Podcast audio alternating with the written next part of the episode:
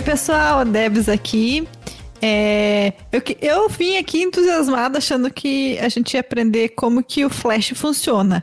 Mas a gente vai aprender outras coisas que são tão, tão legais quanto também, tá bom? Então tá valendo, né? Tá valendo também, né? Tá bom. Fala, galerinha. Aqui é o Rodrigo.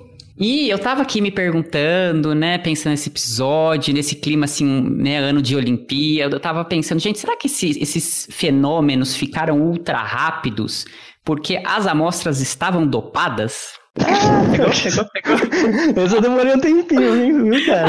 Essa veio da Rússia, hein? Veio da Rússia. Veio da Rússia, é. Não, Rússia não. Comitê Olímpico Russo. É verdade.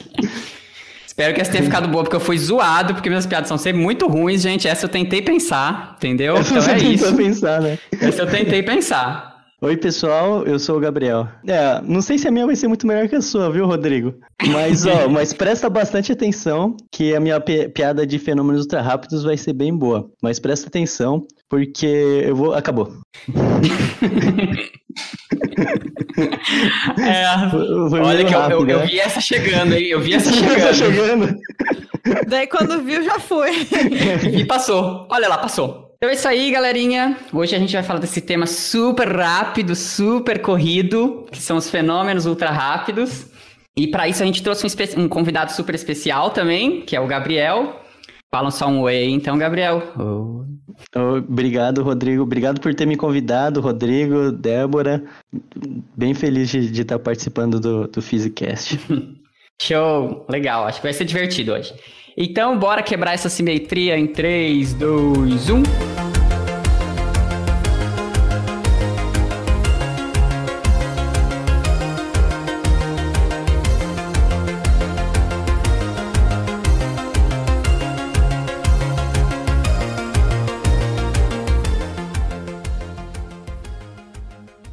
Este episódio teve apoio financeiro do Instituto Princípia. Criado em 2017 e mantido pela Fundação Instituto de Física Teórica, o centro tem por objetivo a produção e difusão de ciência, além de conectar a ciência à sociedade.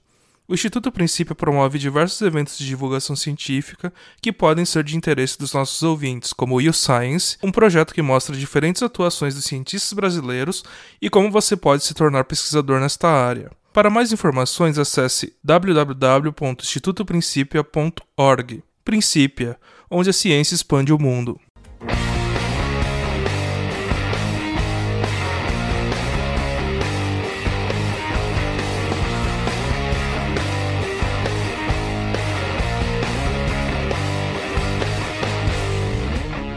Hoje é o Gabriel tá aqui. Gabriel, conta um pouco para pro, pro ouvinte, então, quem é você, de onde você veio, qual é que é, o que que você faz da vida. Do que se Então, alimenta no Globo Do que se alimenta os pesquisadores de fenômenos ultra rápidos. Você tem tempo para almoço, né? Acho que fazer Então, É, esse tipo tem- o pergunta. meu né? almoço tem que ser ultra rápido também, né? Não, na verdade, meu almoço é ultra lento. Quem almoça comigo sabe. É. Ah, é? É, mas então, é, então, como você falou, meu nome é Gabriel. É, eu acho que pouca gente sabe, até poucos amigos meus sabem, mas minha primeira graduação eu comecei. Na verdade, a primeira graduação que eu tentei fazer foi Relações Internacionais, mas aí eu Menino, acabei não entrando sabia, em não. engenharia mecatrônica. Só que o que eu curtia mesmo era física, então eu saí da mecatrônica, aí fui começar física, fiz uma parte da minha graduação em Brasília, na UNB, e depois eu me transferi para a Unicamp, e na Unicamp eu fiz a minha graduação em física mesmo, mestrado e doutorado também, e estudando no- principalmente essas, o que a gente vai conversar bastante hoje, né, que são esses fenômenos ultra rápidos. E hoje eu trabalho como pesquisador, eu faço um pós-doc aqui na Suíça, em Zurique, é, na ETH. Ah, massa. Conheço, eu já, já ouvi falar deste lugar. Já, já, ouvi ouvi- já falar. ouviu falar dessa universidade, Já Rodrigo? ouvi falar dessa universidade, é, va- vagamente. Nossa, então, a gente não, tá gente, chique, né? É, isso, é- isso foi uma coincidência muito grande, gente, porque eu e o Gabriel, a gente fazia doutorado em grupos separados, né, mas lá na Unicamp a gente se conhecia de corredor, conversava tal, né, e aí a gente é meio que contemporâneo de doutorado, né, e aí ele defendeu acho que um mês antes de mim, um negócio assim. E aí eu- ele defendeu, eu defendi, e aí nisso eu descobri que nós dois conseguimos vagas na mesma universidade para fazer pós-doc, então nós dois viemos pra Suíça, né, super coincidência, coincidência, ou não, né? né? É. Pois é, né? Sim. Enfim. Ah, legal. Bom, mas vamos lá. Vamos falar de tempo para começar, né? Qual é? Então a gente tá falando de rápido, mas rápido quanto, né? A gente começa. Acho que, que isso é uma coisa interessante, né? Tipo assim. Porque a gente sempre. Eu, eu sei, talvez quem já tenha ouvido falar um pouco dessa coisa de fenômenos ultra rápidos, pensa, é, já ouviu falar nos termos, né, de segundo, né, ou mesmo nanosegundo, que é mais comum, né, mas, mas a, a galera do, dos, dos ultra rápidos já estão no fento, no ato segundo, né. Então, dá pra gente uma dimensão, assim, de qual, qual que é essa ordem de grandeza? Quão rápido são esses, esses fenômenos que você observa, né? É, então, né, né, quão rápido, vou citar, né, o nosso velho amigo que acho que todo mundo conhece, é uma coisa bem relativa, né, bem relativa. Uma coisa que eu tava achando engraçada é que eu tava, eu, eu tava olhando nos episódios de vocês, eu, eu também ouvi um de é, cronologia, né? E aí que, que me chamou a atenção, né? Eu comecei a assistir e para ele, pro cara, é, ele trabalha com datação de carbono, essas coisas. Então eu posso que para ele rápido é uma coisa de milhares de anos, né? É, enquanto que para mim, para as coisas que eu, que eu estudo, é, sei lá, uma piscada de olho que dura milissegundos é um evento, sei lá, extremamente lento, né? É, a gente, então, é, só para os ouvintes terem uma ideia, milissegundos é 10 a menos 3 segundos, e os eventos que eu estudo são na escala de femtosegundos, que é, é da ordem de 10 a menos 15 segundos. Né? Então, só para o pessoal ter uma ideia, é, e hoje em dia, na verdade, existe a ato a atofísica, né, que é na verdade 10 a menos 18 segundos. Então, só para o pessoal ter uma ideia, é, a idade do universo é 10 a 18 segundos. Então, é como se fosse a mesma coisa que a idade do universo para frente, é o que a física já está conseguindo enxergar hoje em dia em termos de, de, de eventos curtos, né, eventos ultra rápidos. Nossa, é, esse, essa comparação eu acho que eu, eu até ia puxar ela em algum momento, assim, porque ela é muito louco de você imaginar, né? Então, os fenômenos que você vê aí dessa ordem, assim, um segundo está para a unidade, para, para a, a idade do universo, do mesmo jeito que um fento segundo, né? Você falou, está para o segundo, né? Ou é o ato segundo? É, um já? ato segundo, na verdade, é. Um ato segundo. O meu é, um, é, o meu é mais lento ainda do que isso, o que eu um pouquinho mais devagar. É, é, meio, é meio lento. Eu, aquele é fusquinha, né? Mas hoje pode em dia, crer, pode crer. mas, mas, mas é isso aí. E uma coisa que é muito louca, né? Tipo, é, é assim, é, até pra gente que trabalha com isso, é meio, às, vezes, às vezes fica meio difícil de fazer a nossa mente entrar né, nessas, nessas escalas de, de tempo, assim. Eu acho que a gente nem... É difícil a gente imaginar a idade do universo, assim, né? A gente pode falar em números, assim, mas conseguir ter uma noção, assim. E do mesmo jeito, esses eventos super rápidos demoram um tempo para até a gente começar a conseguir ter uma... Ter, ter uma base, né, de comparação. Como você comparou com o negócio da datação de carbono, para evolução é assim. A gente é, lida com escala de milhões de anos, né? Então é, É muito verdade. estranho. Você também trabalha com dias- tempo. É, esse- um box assim que o Tiranossauro Rex ele tá mais perto da motocicleta na escala de tempo do que de um. Nossa, como chama aquele dinossauro que tem um- uma, uma crista assim atrás? Enfim, ele tá, sabe, no final do Jurássico. Então, Aham. eu acho final do Jurássico. Esca- os dinossauros eles duraram 200 milhões de anos. Então, não, ele- eles não foram todos simultâneos entre si. E daí era Aham. muito louco pensar que o T- T-Rex ele tá mais perto da, da moto na escala do tempo do que do moto. Daí eu acho que o, o, o, o boxer, assim, é mais fácil você ver o T-Rex andando de moto do que caçando esse outro dinossauro lá. tipo, Ah. Nossa, Nossa, isso nossa, eu não legal. sabia, né, isso aí, é. Então, é, às vezes, às vezes é, porque assim, é um pouco, né, a gente sempre, a gente tá muito acostumado com essas, essas escalas de tempo nossas do dia a dia, né, então até é difícil criar uma, uma intuição para essa, quanto, conforme vai ficando mais lento ou mais rápido, né, do que a gente tá acostumado, a gente não, a gente começa, as coisas começam a ficar estranhas, né. Uhum. É, esse tempo é muito relativo mesmo, né? Tempo de perceber. Como já uma disse coisa... o Einstein. Pois é, né? Pois é. Porque uma coisa é a percepção, né? E a gente, no dia a dia, a gente lida com a percepção do tempo sempre, né? As nossas experiências são... não é o tempo absoluto, exatamente, né? A percepção sempre que a gente tá vendo, né? E na física, não. Na física, na, nas outras ciências, né? A gente tá falando de tempo absoluto mesmo, né? Mas, ou não, ou relativo. Mas, enfim, é, eu quero dizer assim, sem passar pelo lado psicológico, né? Do que a gente tem. E a, e a gente sempre passa pelo psicológico, né? Não, é falar que a própria definição de tempo dentro da física, né? Ela depende da velocidade da luz, né? Ou é do tempo de decaimento, alguma coisa assim, né? Você não tem um, um negócio absoluto de tempo. Você cria uma referência, né? Sim, até, até na física, né? O, o Sato não tá aqui, né? Ele, mas ele já podia vir falando dos negócios de relatividade, né? Que já é outra já é outros 500, né? Mas nesse mesmo assunto, que, para vocês, assim, o que, o que é tempo, né, para vocês? É, pois é. é o T da equação. Tempo é, o, é o que eu fico triste, lembrando que eu tenho mais de 30 anos já, tempo perdido. É, é também um tema recorrente das músicas da Legião Urbana. o pior que é, né? É verdade.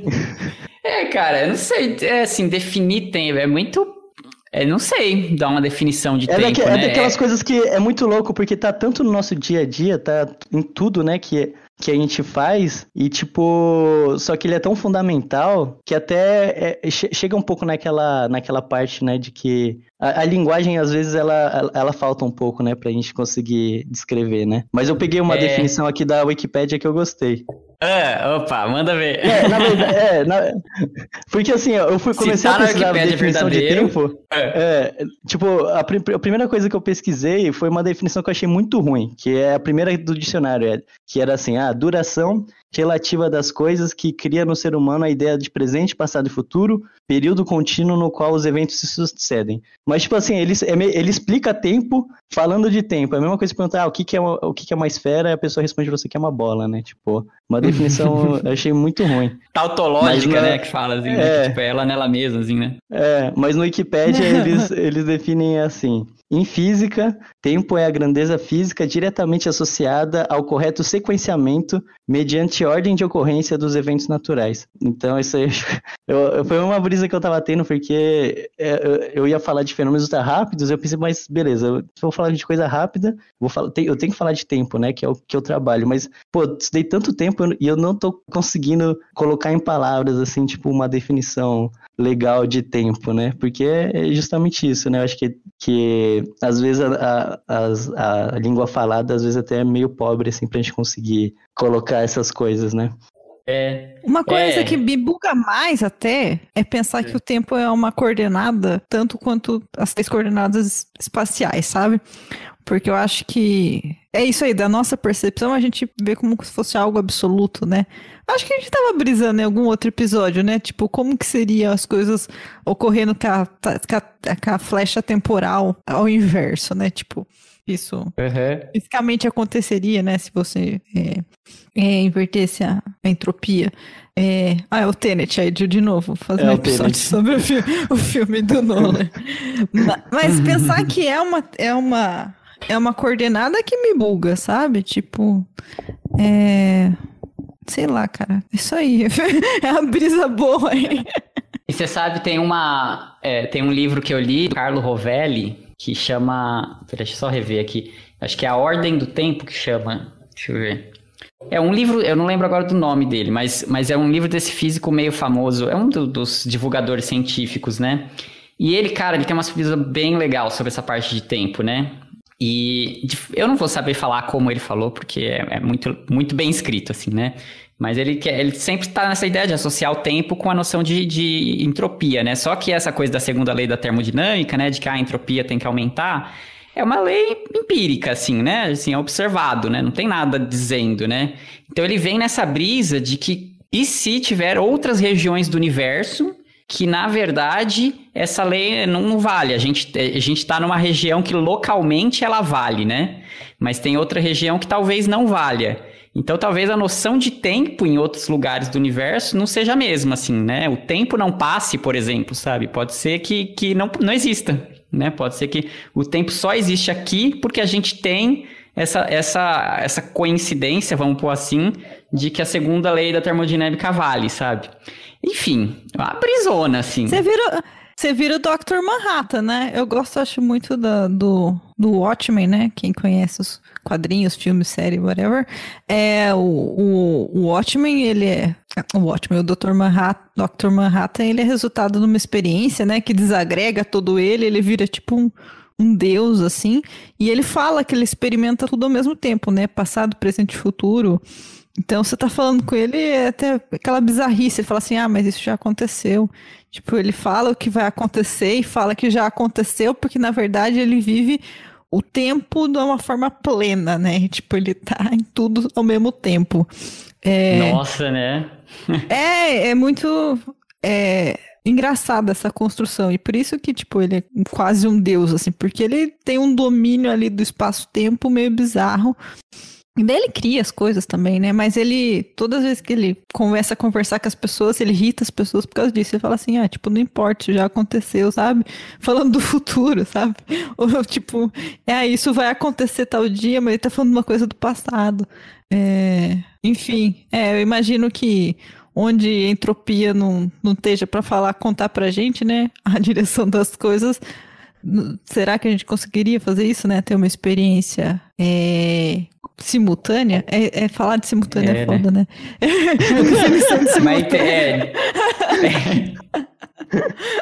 mas, mas aqui onde a gente tá vale, né? Então, para que que a gente, então a gente quer medir esse tempo, né? E aí Sim. eu poderia te dizer, ok, vamos usar um reloginho ali, né? Tô contando segundinho que está passando.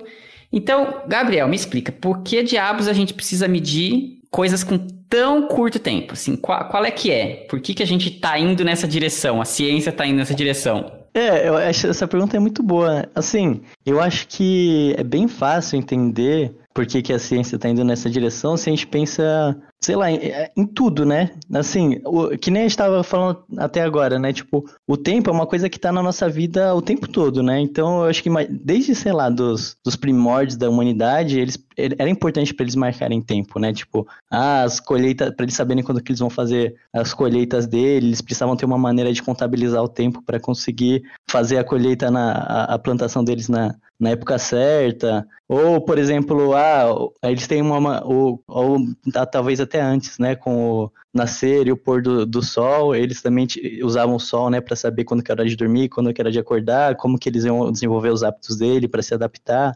Então o tempo, até o nosso dia a dia, a gente tem um relógio pra gente ir pra uma reunião, então o tempo ele tá na nossa, tá em tudo, né? Tá na, é uma coisa na natureza que tá em tudo. E, e a ideia é que não é por ele ser mais rápido que ele vai perdendo a importância. E na verdade, para muitas coisas que a gente tá tentando resolver, que a humanidade está tentando resolver hoje em dia, é, as respostas elas estão justamente nesses tempos muito rápidos que são cada vez mais difíceis de, de enxergar, né? Então, acho que um, que um exemplo para isso, assim, né? É, um exemplo para isso, por exemplo, é esse problema energético, né? Que, a gente tá, que, é, um, que é, um, é um dos grandes desafios né, da nossa talvez da, da nossa geração, né, entender como que como que a gente vai resolver a questão energética para o futuro, né, como que a gente vai resolver essa questão dos da dependência que a gente tem em combustíveis fósseis e tal. Então, uma das uma das soluções, é, obviamente, ela como quase como tudo, praticamente todas as formas de, de energia que a gente tem aqui na Terra,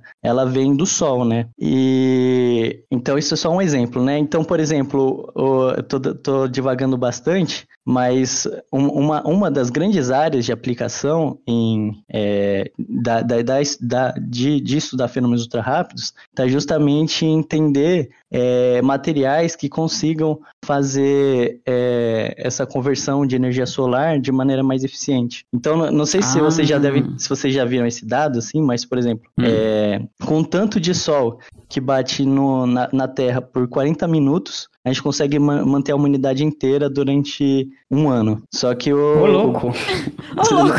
Vocês não, não, nunca tinham. Isso aí, geral, geral, geralmente a galera fala bastante. Isso a Globo dado. não mostra. É, então. É, não, hoje nesse episódio a gente vai falar bastante coisa que a Globo não mostra, mas enfim. pra prender o... o ouvinte até o final, né? É, então, aguardem que vocês vão ver umas coisas chocantes ainda. Mas o. o e aí, mas qual que é o problema? São vários, né? Primeiro está relacionado ao custo, né? De da gente conseguir extrair essa, essa energia solar, e também está muito relacionado com a eficiência, né? Então, por exemplo, hoje é isso as que nossas. Eu ia falar, né? É. Pegar um negócio que transforme 100%, né? Ih, E, e aí é um problema extremo, não só 100%, mas 100% de uma maneira viável da gente escalar, né, em grandes... E, e isso é, isso é, isso é, um, é um, um dos grandes desafios da humanidade, né? Então, por exemplo, hoje a, a célula solar que é mais é, que, é- que é mais utilizada é a célula solar de silício, né? Eu acho que o Rodrigo conhece bem mais material do que eu, mas a eficiência dela é cerca de 20%, né? As melhores, né, que tem. A, a que é comercial, eu, nem, eu, eu acho, não sei se chega a, a isso, né? E, e aí, várias, tem, existem várias pesquisas hoje, um universo de pesquisas, tentando entender é, como que a gente pode deixar esse material mais eficiente. Para entender como que a gente deixa esses materiais mais eficientes, a gente precisa estudar é, bem a fundo o que está acontecendo com a luz quando ela chega nesse material. Para onde que vai esse, esse, esse, para onde que vai essa luz? O que que é, ela excita um elétron? Para onde que vai esse elétron, né? E esses são processos que acontecem em é, acontece justamente nessa escala de femtosegundos, né? Então é como se a gente pegasse uma, uma câmera e colocasse ela em ultra slow motion e olhasse direitinho para o que está acontecendo lá dentro para entender melhor e assim conseguir é, aumentar essa nossa tecnologia, né? Nessas, nessas áreas. Então, que nem, só, mas só por exemplo, então. Então, você está me dizendo que esse, esse caso em particular, né, da absorção do fóton pelo, pelo material lá e, gerando elétron, esse, esse choque, vai, vamos chamar assim, né, essa interação, ela incorre aí uns femtosegundos, mais ou menos. É, é Não, você essa tá interação, essa própria... a, a Ah. absorção de luz, não- é- é- provavelmente é muito mais rápido que isso, eu nem sei quanto leva, mas o- os canais que, que, que quando, uma vez que a gente excita, os canais que, que ele vai perdendo essa energia, né? Porque a, ele- a eficiência Ah, da, da melhor célula solar é, sei lá, aqueles 20%, né? Então ele tá perdendo muita energia no processo com diversas coisas. Aí esses sim é, são as coisas que a gente tenta olhar para a gente tentar diminuir, né? Usando esses nossos, Hum. essa Ah, ferramenta. eu, pe- né, eu pensei, é- eu pensava que era mais a absorção mesmo que você estava olhando aí. Mas então, é t- bom, enfim, acho que muita coisa para olhar, né? Mas então, nessa, nesse, nessa região, você está mais olhando realmente as perdas dele, né? Com o que, que vai virar esse É. elétron, para onde ele vai. É, nesse, nesse exemplo que eu dei sim, mas também tem outras maneiras de da gente olhar para absorção, mas aí, aí é, não, não são fe- esse fenômeno, esse, o fenômeno específico da absorção, a gente não consegue medir o tempo dele, né? Não, entendi. É, entendi. E, e onde mais? Então, é, tá muito ligado com materiais, então, sua área, né? Essa, é, a área de fenômenos ultra rápidos, de forma geral, tá muito ligada a entender materiais bem, então. Ela está muito ligada com materiais, é, eu acho que até por uma questão é, de. Existe uma questão histórica também, eu acho, e até por uma questão de, de que a, a pesquisa em materiais hoje em dia ela é, ela é muito grande, né? Justamente porque a gente consegue ver essas aplicações tecnológicas mais rápido, então tem mais dinheiro para pesquisa, então fica. Então, então, então acho que é por isso que a gente vê mais essa interação, mas, mas é, existem outras. Tipo, existe gente que só estuda, por exemplo, como deixar ainda mais rápido esse nosso tipo de técnica, né? Que diversos grupos no mundo só dedicado na, na, própria, na própria questão de deixar as técnicas mais rápidas, né? Entre outros. Ou até, talvez, que esteja mais relacionado com a sua área também, a questão de ótica não linear, também tem uma interação bem grande com, com, com essa área de fenômenos ultra rápidos. Uhum.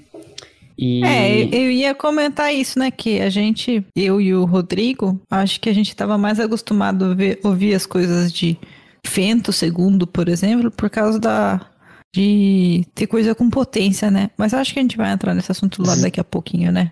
Sim, sim, daqui a pouco a gente entra. E na verdade, nesse mesmo pergunta, o, eu lembrei agora, o, na verdade, o que é considerado por muitos assim o berço do estudo dos fenômenos ultra rápidos, na verdade foi um prêmio Nobel da Química, de, de uma é, desse cientista é, que eu tô vendo no Google, Ahmed Z- Zivail, alguma coisa assim, e ele ganhou em 1999 o prêmio Nobel ele, usando essas técnicas de espectroscopia ultra rápida, ele estudou é, quebras de ligações químicas, né? Então foi um prêmio Nobel da Química que deu origem Hum, a essa área. Olha só. Ah, então, então você vê, né, que tem realmente esse pezinho nos materiais, vem até desse histórico já, né? Assim, Sim, que sim. era, era o que o pessoal tava olhando, né? E tem outro prêmio Nobel também importante, né, da, da sua área, da- aí da física, né, que é de 2018, eu acho, não? Que é da Da dona Strickland. É bem recente, né? Sim. É. Aí, Cadê e- ela? e- É, é, de 2018, né? Que ela, aí no caso dela, ela é o que você falou, né? Era uma pessoa que estava estudando as técnicas para fazer esses pulsos muito curtos, né? É, no caso da, da Dona Strickland, o, o que ela ganhou É. o Nobel mesmo foi por causa de uma técnica que chama de amplificação regenerativa. Eu não vou ser muito Uhum. técnico, mas ela não estava encurtando os pulsos, mas ela, Ah, ela conseguiu tá. desenvolver um método para deixar o pulso com mais potência, para fazer o, laser ficar com mais potência, ou esses pulsos ultra rápidos serem mais Hum. fortes, né? Então foi mais ou menos Ah. relacionado a isso. Tá, Mas acho que a gente entendi. nem entrou muito no assunto de lasers ainda, né? É, né? Acho que vamos, podemos entrar lá então, né? Então, assim, Sim. normalmente quando alguém quer estudar algum fenômeno muito rápido, as pessoas sempre usam laser, né? Por quê? Dá um, um geral pra gente, assim, né? Por que, que não dá pra usar eletrônica, por exemplo? Por que, que eu não posso colocar lá, sei lá, um multímetro e tentar medir minha, como é que meu elétron tá indo de um lado pro outro? É, então, a resposta é basicamente, lembra que eu falei que eh, hoje em dia os femtosegundos já estão ficando um pouco pra trás, já estão começando a ser, ó... Né, Eu, eu- eu exagerei quando eu falei fusquinha, mas é um- aquele golzinho bo- bola. É, nessa comparação, a eletrônica é tipo... É tipo uma... ah, um- É uma uma Kombi, velhinha andando de andador, assim, sabe? Então, tipo, é basicamente isso. A eletrônica, ela é muito, muito, muito lenta, assim, pra gente conseguir estudar esse tipo de, de fenômeno, né? Uhum. Então, para isso, a solução é usar a luz. Acho que tem uma questão também de interação, né? De luz-matéria, né? Que permite. Eu acho que acaba sendo Bom, mais mas elétron também eficiente, né? intera- É, mas eu acho que elétron também interage bem, né? Eu não sei se. Mas eu Mas acho, eu que, acho que pro- mais, mais eficiente. E questão também de. O, o fenômeno que a você está estudando, que você quer estudar, muitas vezes é muito parecido com o fenômeno que você está usando para medir o negócio, né? Sim, sim. É, É verdade. Sim, É, com eu certeza. não sei- É, não, tem, tem eu não sei se teria, isso. teria é, fenômenos que a gente observa, tipo elétron, elétron, tão rápido quanto a gente observa luz, elétron, por exemplo. Sim. É, eu acho que as duas respostas acho que são a mesma coisa até, né? Assim, porque a, a eletrônica é lenta justamente porque elétrons andando no material são lentos, né? São. Sim. É, É, quando, quando eu falei de eletrônica, é mais ou menos é, é nesse sentido, né? Dos. é, a gente tem um detector, a resposta do detector sempre vai ser na casa, sei lá, um detector rápido, muito, muito rápido, né? É, Uhum. eu, eu posso estar falando errado aqui, mas é na casa dos microsegundos, né? Dos. Talvez. é, Acho que até um pouco- nanosegundo. Acho que até nano. Até um nanosegundo tem de, é- de Ah, a gente gigahertz, conseguia mais ou no menos. segundo. Sim. Alguns nanosegundos. Mas assim, é. são, são os mais rápidos, né? É. E então, com a luz não, com a luz a gente teoricamente não tem esse limite, né? A gente consegue a gente, a gente consegue ir lá para casa dos hoje em dia dos atos segundos, né? Uhum. Lá pra casa do ato segundo. Sim. E então vocês sempre usam lasers, né? Então, assim, o dia a dia de alguém que trabalha com fenômenos ultra rápidos é basicamente sentar na mão num laser e brincar com eles, né? É, no o meu caso, né? Eu acho que existem É. outras maneiras de que talvez eu não conheça tanto de estudar fenômenos ultra rápidos, mas no meu caso Ah. é, a vida é basicamente essa: pegar um laser e sentar sentar leia no- nos materiais. basicamente. E aí uma coisa que, que me que acho que chama atenção que é isso, que para estudar os fenômenos ultra rápidos, você também sempre tem que ter pulsos muito curtos, né? Assim, acho que acho que a própria ideia de pulso, não sei se é claro para todo mundo que tá ouvindo, né? Mas é basicamente um ligar e desligar o laser muito rápido, né? Então você sempre está mandando uns pacotinhos de luz para os seus Piscou materiais, laser. né? Sim. Piscou, É. exatamente, piscar o laser, né? É, eu acho que isso é importante, né, de explicar. É. Que é isso, né? Pra gente estudar uma coisa muito rápida, a gente tem que ter uma ferramenta muito rápida, né? E aí é basicamente isso que a gente estava discutindo agora, né? E aí, é, no caso, a ferramenta que a gente usa, que, que é extremamente rápida, realmente são o que a, gente, é que a gente chama de lasers pulsados, ou lasers de femtosegundos. Que é basicamente esse laser que, em vez de mandar só um, só um, um feixe de luz, igual que a gente está acostumado, por exemplo, esses apontadores, assim, né? Ele manda vários pulsos de luz. E a ideia é que esses pulsos são extremamente comprimidos, né? E é aí que, é, que a gente chega nessa ordem de grandeza, que eles têm é, algumas dezenas ou centenas de femtosegundos, né? Que é 10 a menos 15 é, segundos. Uhum. E, e esse e... é o tempo que eles ficam ligados, é isso, né? Assim, é o tempo que isso. você ligou o laser, ficou lá uns, uns, cento, uns femtosegundos, né? Isso, é o tempo que eles ficam ligados, basicamente. Uhum. Tá. E, e uma coisa legal que, que surge daí, né? É que é, primeiro que é bem interessante como a gente consegue moldar a luz de maneira que a gente consegue comprimir ela num espaço tão pequeno, né? Mas uma coisa muito louca que aparece de consequência disso é que quando a gente começa a comprimir essa luz nesse espaço muito pequeno, a gente começa a aumentar muito a energia que, que essa luz tem. Basicamente porque antes, ela, vamos supor que ela tinha uma energia X, só que ela era dividida em todo o feixe, né? Mas conforme a gente vai deixando esse pulso mais curto, a gente vai fazendo essa energia ficar cada vez mais concentrada num espaço muito pequeno. Então, só para vocês terem uma ideia, o laser que eu trabalhava lá no, no, no meu doutorado, se a gente calculasse a potência de pico dele, que era um laser de titânio safira, ele tinha da ordem, ele tinha da mesma ordem de grandeza do que a potência que é gerada na usina de Itaipu. meu Deus! então, Nossa, cara. É, então começa aí tipo, né? começa tá. é, mas é assim, é, uhum. é, a potência gerada na usina de Itaipu, só que concentrada em algumas dezenas uhum. de femtosegundos. Então assim, Sim. ela é uma potência extremamente alta num, num lugar muito é, num, num espaço muito, muito pequeno, né, de tempo.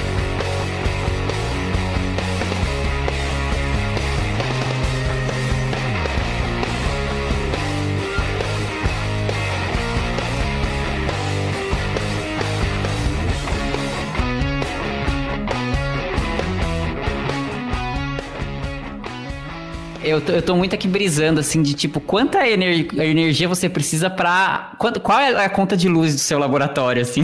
É isso que eu falar, e a pessoa é meio responsável isso. pela crise energética do Brasil. Então, né? Como assim? Você tá gastando uma usina de Taipu? Mas não é, né? Porque realmente você, é, fica um tempo ligado muito curto, né? Então, é, tem, então... É, é, muito mais tempo desligado do que ligado, né? É, é, é ordem Sim. de grandeza, eu imagino, né? Porque aí, você, aí tem, a, tem quantos pulsos você manda por segundo. Eu imagino que deve ser muito menos do que a taxa de repetição não vai ser tão alta, né? É, eu, tenho, eu, tenho, eu tenho um desafio para você, Rodrigo. Quanto que você Ai, acha que é a potência do meu laser? A potência de pico desse laser que você tava não, falando? Não, a potência média. Potência média. É. Nossa, deixa eu pensar. Tá, porque Baseado se... nessa pergunta que você fez. Tá, porque se, se, Itaipu é tipo megawatt, eu acho, né? A potência. Eu tô, é, gente, tô, tô pensando. Eu acho que o laser, o laser mais forte que eu trabalhei já foi, era tipo 8 watts a saída, gente. Oh, já era. Era é... horrível trabalhar com ele, porque dava um mas medo é, Mas aí é constante, né?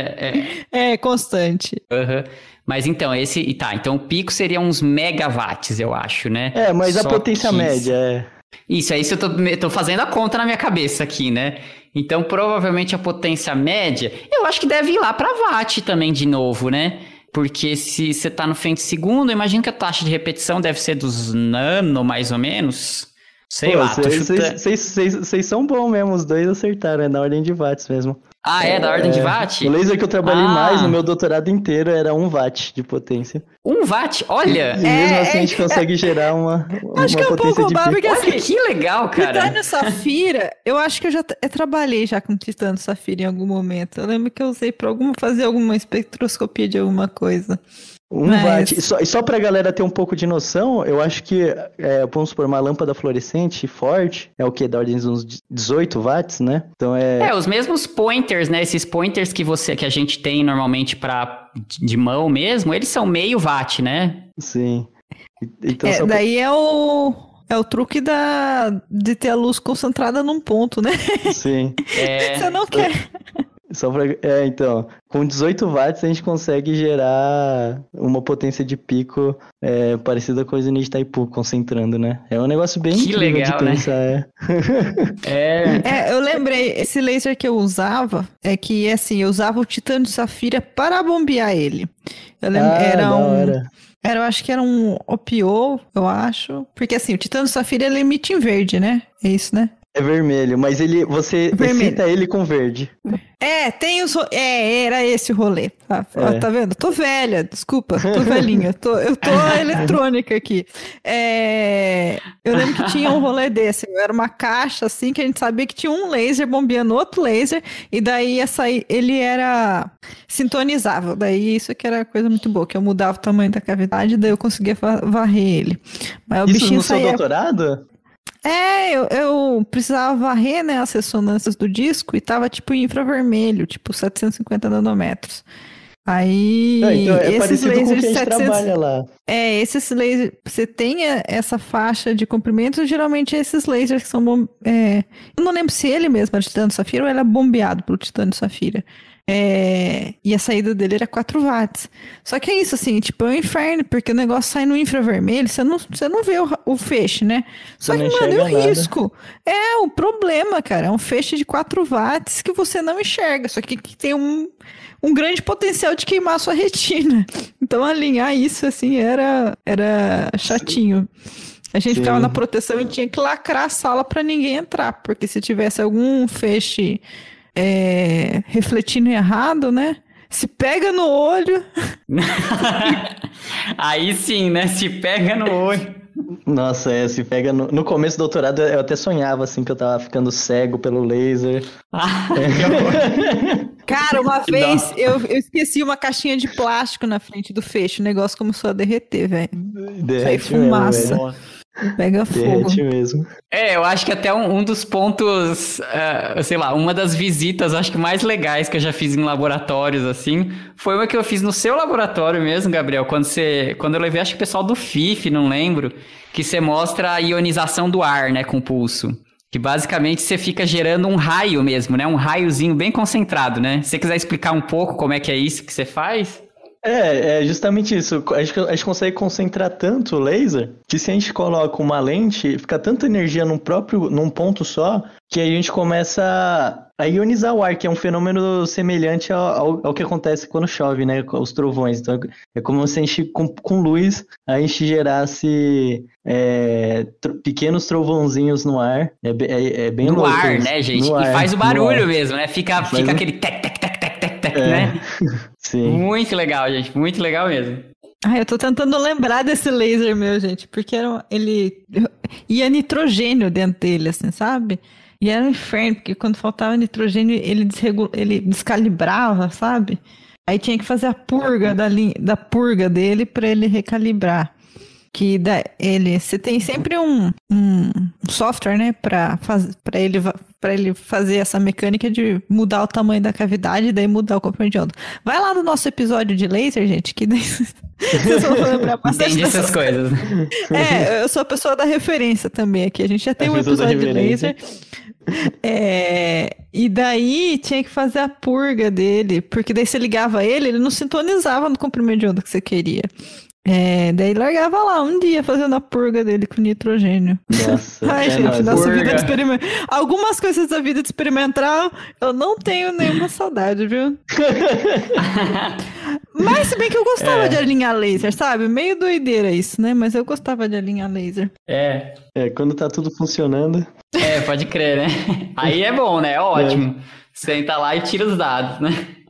Mas, mas conta um pouquinho mais então desses lasers, eles são bem grandões, né? Assim, é- pelo menos o laser que eu tô acostumado a trabalhar, eles são razoavelmente pequenos, né? E aí só para situar o pessoal que, né, nunca viu, os lasers que eu trabalho, vai, eram do- um pouco maiores talvez que uma caixa de bombom, sei lá, algo dessa ordem assim, né? A parte ótica mesmo dele, né? Então era um equipamento pequenininho, né?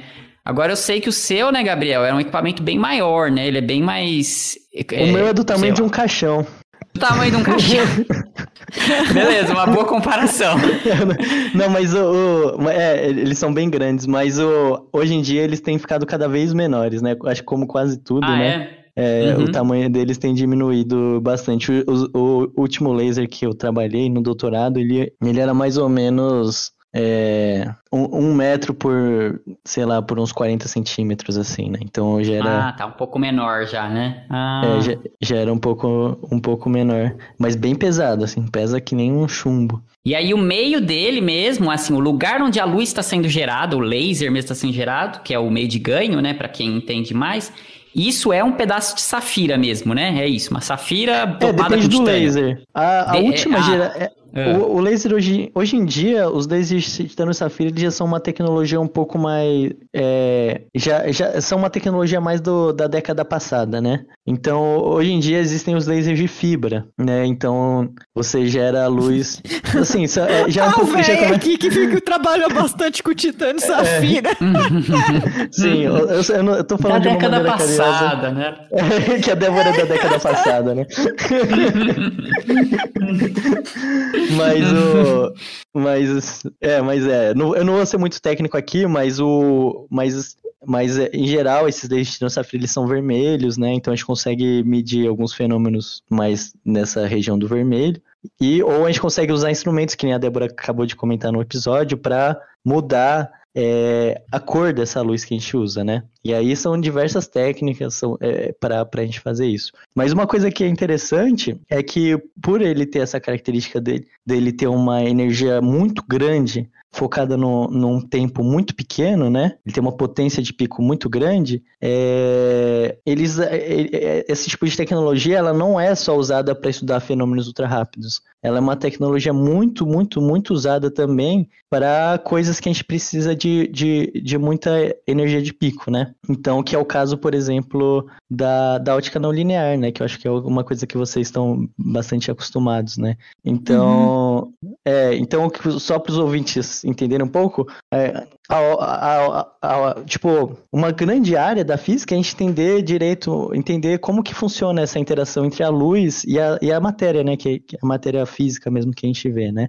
E uma maneira mais, talvez, fácil de entender é que a, tudo, tudo funciona meio que oscilando, né? Então a interação da luz com a matéria é como se fosse, sei lá, um pai empurrando uma criança num, num balanço, né? E, é, e aí você pode imaginar dessa maneira, a luz ela é uma onda eletromagnética e ela faz uh, os átomos que estão dentro de um material oscilarem do mesmo jeito que um pai faz uma criança oscilar na hora que ele empurra ela num balanço, né? É, só que quando a gente começa a ir para esses fenômenos muito, quando a gente começa a ter essa energia muito alta, que acontece quando a gente tem esse tipo de equipamento, basicamente imagina o pai dando uma bicuda na criança. Então um monte de coisa estranha começa a acontecer. A criança começa a chorar e tal. Então quando a gente usa esse tipo de, de, de laser, ele é fenômenos diferentes começam a aparecer também, que é o que uma da, que é o que a gente chama de ótica não linear, por exemplo.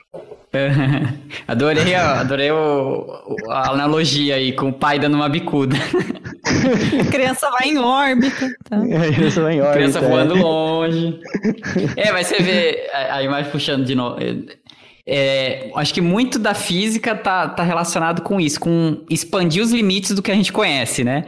De tipo, ah, se acender uma lâmpada em cima de um material, você sabe mais ou menos o que, que ele faz, né? Mas e se, né, você pegar agora um laser e diminuir muito o tempo dele, né? Mas e, aí é a galera do Gabriel aí, né? Mas e se, na verdade, a gente começar a jogar um laser super potente no material? Não, mais potente, não, mais potente ainda. Acho que físico é muito isso, assim, né? Tipo, vamos, vamos ver o que, que vai virar daí, né? Sim. É, e as coisas. E aí, essa é a ótica não é... linear, né? É, Sim, essa é, é a área da ótica não linear. Mas sempre estão financiando a gente, porque, queira ou não, tem um interesse muito grande também nesses lasers potentes, né? A implicação para a indústria disso aí é bizarro, né, gente? Eu lembro na época que eu trabalhava com lasers, eu fui numa escola de laser. Você foi também, Rodrigo? Não lembro. Aquela Zigman hum. School de laser? Não, acabei nem indo. Nunca fui, não. É, e daí tinha o pessoal, né, na época, na minha época, laser de fibra estava em desenvolvimento. O pessoal estava desenvolvendo laser de fibra, essas coisas bizarras de saída de 3, 4 watts no laser. E daí eles mostravam o vídeo, mano, do laser, tipo, quebrando concreto, sabe? É. Era muito, muito bizarro. Então tem um, essa coisa de fazer lasers com saídas super potentes.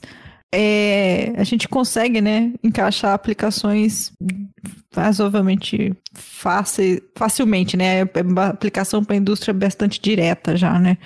É, eu lembro de ver já em conferência, não lembro qual, mas eu lembro de ver uma empresa, é, e são sempre essas conferências que eu vou, a maior parte eram de ótica, né? Então quase tudo que você vê nessas conferências de expositores, assim, sempre tem, né? A galera nas conferências tem a galera das palestras, mas tem um pessoal que, que são de indústrias vendendo produto lá, né? E eu lembro de ver um, sabe, vocês sabem que, que aquele CNC, que é aquele, aquela máquina que, que é basicamente um torno mecânico automatizado, assim, né? Tipo, ela, ela é, produz peça, basicamente, né? Então é bem usado na indústria, né? E aí, o, o, princípio desse CNC era a laser, né? Então, você conseguia ver na hora lá que, o, o equipamento funcionando, cortando chapa de metal, assim, desenhando. E aí é uma precisão muito grande, porque o laser, o, o foco dele, assim, era bem, não, não sei o tamanho, mas alguns milímetros, sei lá, talvez menor. Menos, e... provavelmente. É, é, provavelmente menor, né? E aí super preciso, né? E cortando, assim, chapa de, de aço como se não fosse nada, assim, né? Você fica, mano do céu. Imagina se bate no olho, né? Se, mantém... se pega no olho. se pega no olho, velho. Esse negócio da espectroscopia, eu lembrei também de outro uso que eu fazia, mas não tão rápido assim, né? Mas acho que para entender por que, que a gente precisa de coisas rápidas. É que eu lembro que eu fazia um tipo de medida que é a. Alguém, na verdade, fazia para mim uma medida de fotoluminescência é, com resolução temporal. Que daí era isso. Com, com você joga a luz material e mede a luz e mede os fótons que vão sair dele. Só que você tem a medir, que você tem a resolução temporal de medir quanto tempo que demora para esse fóton chegar no seu detetor do, do ponto que você mandou o fóton antes, né? Então, com isso, a gente sabia a qualidade do material, que é basicamente o que o, o, que o Gabriel faz, só que eu fazia em torno de microsegundo, que as, é, era o tanto que dava, que eu precisava saber, porque eu trabalhava, inclusive já entrando na coisa do Gabriel, porque eu trabalhava com poço quântico, né?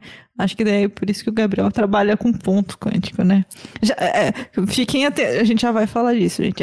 Mas eu ia falar que a gente é muito safado, cara. Que a gente faz uns lasers super potentes para depois atenuar tudo, né? É uma coisa que acontece muito no laboratório de ótica, a gente tem um negócio super potente, atenua e depois amplifica depois, né? De novo. amplifica o sinal. É, é atenua, atenua pro negócio não estourar seu dispositivo, depois amplifica. Mas é enfim, isso mesmo. no final a gente quer joga os negócios lá e a gente vai aumentando a potência para ver o que acontece. E vamos voltar na ótica no linear, então, que a gente começou a falar. e É, então, e aí, e aí então já pensei, então tanto né, para o pessoal da ótica não linear quanto para o pessoal dos fenômenos ultra rápidos, esses pulsos então são super potentes, né? E aí tem uma coisa que me chama atenção, que eu acho que tá ligado, até onde eu sei, tá ligado com esse prêmio Nobel aí da, da, da Donna Strickland, né, que eu falei. Que é que esses pulsos são tão potentes que, assim, se você jogar ele numa lente, a lente derrete, né? Sei lá. Assim, você tem dificuldade mesmo da parte ótica mesmo de, de controlar esses pulsos, né? Então, Explica um pouco pra gente qual é que é essa, essa técnica deles que, que você falou aí mais ou menos, de prolongar assim o, o feixe e depois juntar. Cê, acho que você sabe qual, qual técnica que é, né? Sim, então é, você, você tá falando do Prêmio Nobel da Física, né, de 2018, né, que Isso, foi da é. Donna Strickland, inclusive ela, eu, eu acho que ela deve, eu, tá, vocês devem saber melhor que eu, mas deve ser uma das poucas mulheres, né, ganhando o Prêmio Nobel em Física, né, deve estar tá na... É, acho, ela foi acho a que terceira. é uma das quatro, né, é, ela foi a terceira. Ela foi a terceira. Foi a terceira. Ela terceira... quebrou um, uma, um, um regime de 50 anos. 50 anos? Sim. Nossa, eu não sabia. Acho que foi era isso, assim, ou cerca de 50 é, anos, que tava aí, sem é. Nobel para uhum. mulheres. É, e para mim foi muito da hora, porque também foi exata. O, a técnica que ela usava é a técnica que eu uso no meu laboratório, né? Foi, tipo, foi ela que inventou, né? O que eu uso Olha, no meu laboratório. Pra mim foi muito da hora que eu conheci a dona antes dela ser prêmio Nobel. Olha!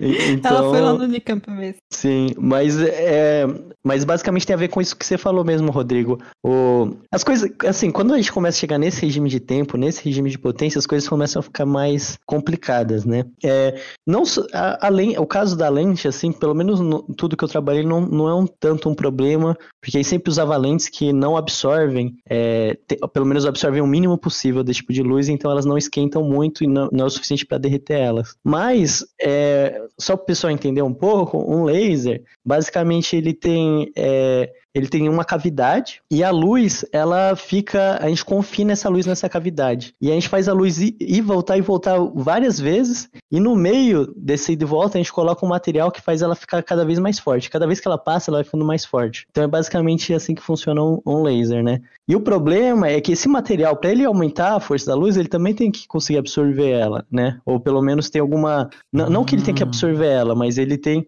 É... Mas ele, ele acaba podendo interagir, né? É, acaba interagindo com essa luz. E aí, quando a gente estuda é, quando a gente. E não, não só ele, mas todos os outros componentes que a gente tem lá que acabam absorvendo um pouquinho, nem que seja, aí a gente acaba queimando eles conforme a gente vai indo para potências muito grandes. Então, a ideia genial da Donna Strickland, que fez ela ganhar o Nobel, foi basicamente desenvolver essa técnica para fazer o pulso ficar bem. A gente, é, o objetivo é fazer ele ficar curto, mas ela foi pelo caminho contrário. Ela fez ele ficar bem longo para conseguir aumentar ele e depois encurtar de novo e aí é o que a gente chama de amplificação regenerativa, que foi vital para toda essa área que a gente tem hoje de, de estudar fenômenos ultra rápidos, né? E é bem recente, né? 2018 foi, foi três anos atrás, né? Então o prêmio Nobel. Ah, foi em 2018 é, mesmo? Foi, acho que foi 2018, mas a ah, técnica. Ela ganhou em 2018, é mas a técnica né? é muito mais antiga, sim. É, verdade. É, né? Sim. Acho que ela fez no doutorado dela, a técnica. Doutorado? É verdade, acho que foi. Vixe, é, isso, aí, é mesmo, isso aí é só pra deixar a gente com com vergonha dos nossos doutorados, né? Nossa. Ela ganhou o prêmio Nobel no doutorado, aí tá de brincadeira. Não, não, não durante o doutorado, né? Mas assim, ela, a coisa que ela é, descobriu o trabalho foi de doutorado dela, né? É. É, de qualquer forma, estou envergonhado. Não, não vejo eu ganhando um prêmio Nobel do meu doutorado, não, gente. Desculpa, doutorado, vou, né? vou já ficar foi, devendo né? essa. Pra gente, pra gente já passou. Que não vai estar tá rolando, viu? Aí, ó. o tempo perdido. É, não vai estar tá rolando, não. Ah, ent então entendi melhor agora, né? Essa técnica dela. Então é tem isso. Então ela prolonga para conseguir aumentar mais essa potência para depois up, juntar tudo de novo num picozinho bem curtinho, né? Pra virar um é uma ideia que parece daqueles, simples, né? É, sim. Olha isso! Pois é. Audácia. Ah. Audácia dessa mulher, né? ah, verdade. Mas é. É, é, é, justamente isso. É uma, é, é uma ideia bem inteligente, assim, na verdade, né? De, de tratar o problema e, e fez uma contribuição bem grande para a área. Eu nunca tinha pensado nisso, cara. De que, tipo, como que você mede essas coisas? Né? Passa, é verdade, né? Passa por por lente e tal, pode estragar a lente, né? Porra, difícil, é, né? É, então, a gente sempre tem que estar preocupado com isso, né? A gente sempre tem que estar preocupado com tudo que passa, não, não absorver muito material, não absorver muita luz, né? É, por, por, a, a, parte térmica, né? Que é literalmente esquentar as coisas, é sempre uma coisa. É, é, é, faz parte do, de quem trabalha, do dia a dia de quem trabalha com, com esse tipo de laser, né? Várias uhum. vezes eu tô. Conta pra ali... nós. É isso que eu ia perguntar. Você já queimou coisa no laboratório? Você fala, puta, não tinha que ter posto isso aqui e queimou. Ô, oh, caceta. Várias vezes. Meu, meu laboratório ele era bem frio, né? Não sei se vocês chegaram a, a, entrar, ele era bem frio. Então eu sempre tinha que estar de blusa lá. Então várias vezes eu tô alinhando alguma ah, coisa quando é, eu olho. Era uma realidade nossa. É, quando eu olho, tem um furo na minha, na minha manga. Ah! Eu senti um cheirinho de queimado e tem um furo. Acontece, né? Então, Caraca, sempre, mano. essa parte de térmica, ela é, ela, é, sempre, ela é bem relevante. Sempre, assim, de como Nossa, é que Ainda bem que você tava, tava sempre de blusa. Então, talvez o, o laboratório fosse, fosse frio justamente como medida de segurança para obrigar os alunos a ficar sempre de blusa. para se queimar, queimar a blusa, não queimar o aluno, né? É, não, mas assim, a gente está falando bastante dessas, de, desses, é, desses fenômenos térmicos, mas tem várias coisas que influenciam, né? Então, é, a energia, ela também, também é importante em relação à área, né? Então, às vezes, quando a gente deixa o nosso pulso bem grande, assim, ele não, ele, ele, ele não queima as coisas, né? Ele acaba queimando as coisas quando ele tá é, espacialmente menor e essas coisas assim, né? Então tem, tem várias técnicas, né? Tem várias, tem várias manhas, mas tem que tomar cuidado. Várias vezes. Não, minha própria pele, eu já queimei várias vezes minha própria pele, mas nada sério, assim, né? Que dá uma, só aquela queimadinha, assim, é, uma, aquelas marquinhas na, na pele. Mas é. Faz Eita. parte, faz parte. Nossa. Do trabalho. É, gente. Você acha que físico é só coisa boa, gente, só tranquilidade, né? Não, não é não, gente. É perigo de ficar cego, né? Queimar, é. de... Eu lembro de eu caçando os óculos que precisava para usar. Porque assim, cada, cada laser tem, sei lá, um comprimento de onda. Daí, esse de risco de trabalhar com laser de infravermelho, que nem eu falei no algum tempo é, antes, é que você não vê ele mas ele ainda está muito próximo do vermelho, então a sua retina, é, o seu olho ainda foca ele na retina. Né, o cristalino, ele, essa luz passa pelo cristalino como se fosse luz visível, então foca na sua retina. Então, se isso daí bater no seu olho, vai focar na sua retina, então e vai queimar a sua retina. Você não quer a sua retina queimada. Eu lembro que um... a história de laboratório, eu lembro um moço meio besta, coitado, ele foi limpar uma lâmpada de mercúrio. A lâmpada de mercúrio emite UV. Ai, meu Deus do céu. No final do dia, o cara tava com queimadura de segundo grau na cara. Sorte dele Nossa, que ele usava protetor solar. então, mas esse, a luz UV no olho, eu lembro que ele também teve que usar um óculos por alguns dias, assim, mas aí ele não foca na retina, ele machuca mais a córnea e o próprio cristalino. É, mais o infravermelho tem esse risco, porque ele foca na retina, né? Você não quer laser focado na retina. Eu já tive um laser focado na retina. Fica história para outro dia que dói pra caralho, tá? dói é. muito, dói muito. Médicos fizeram isso, tá? Não foi no laboratório, não, tá? Foi, ah, foi tá, um procedimento médico. Pior que eu, é, eu, eu, acho, eu acho que tem chance deles usarem laser de femtosegundos, né? Nessa cirurgia de grau, não tenho certeza. Cara, é, não, não é a de grau. É, na verdade, é um procedimento que eu fiz antes de fazer a de correção. Porque a de grau. A de grau não doeu nada, gente. Foi tipo, foi 10 segundos, tá, tá, tá, tá, tá. Já foi, não senti nada. Isso, na verdade, que eu fiz era um laser de segundo, aliás. É porque minha retina tem ra tinha rasgos, porque eu sou míope, né? Então a retina é como se fosse um, lenço, um pano, e o olho do míope é grande, né? Cresce mais, por isso que a gente. Daí a imagem foca antes da retina, né? Por isso que é miopia. É, a retina, ela, conforme o olho cresce, ela rasga como se fosse um pano. Então tinha rasgos na retina. E daí, para consertar esses rasgos, que tem que consertar, é, você joga o laser, porque daí o laser queima a retina e daí gruda sabe? Então você provoca, se provoca um sangramento da retina de forma controlada, né? E daí ela cola, faz a cicatriza. Cara, dói pra caramba. É como se você estivesse enfiando uma agulha dentro do seu cérebro, assim, e você ouve seu olho estralando, sabe? Você, e tá você sente sentindo... um cheirinho de queimado? Cara, você sente com, como se fosse uma queimadura na pele, sabe? Só que é dentro Nossa. do seu olho. Cara, dói Nossa. muito. Dói muito. Assim, de ca, caiu é. uma pressão de tanta dor, porque eu tinha muito rasgo. Eu, meu rasgo era enorme, assim, tipo, de lado a lado na retina. E era verde, porque eu lembro de, eu, de cada vez que o laser piscava, eu via as veias do meu olho, assim, refletindo. Nossa, aquilo lá foi horrível. Foi horrível. Que horror! É, então, aqui, aqui, aqui é. tem até uma história meio cabeluda. Pode contar? Será? Melhor ou melhor não? Ué, você que sabe, é a história sua. é conhecido de um conhecido meu, mas, mas é.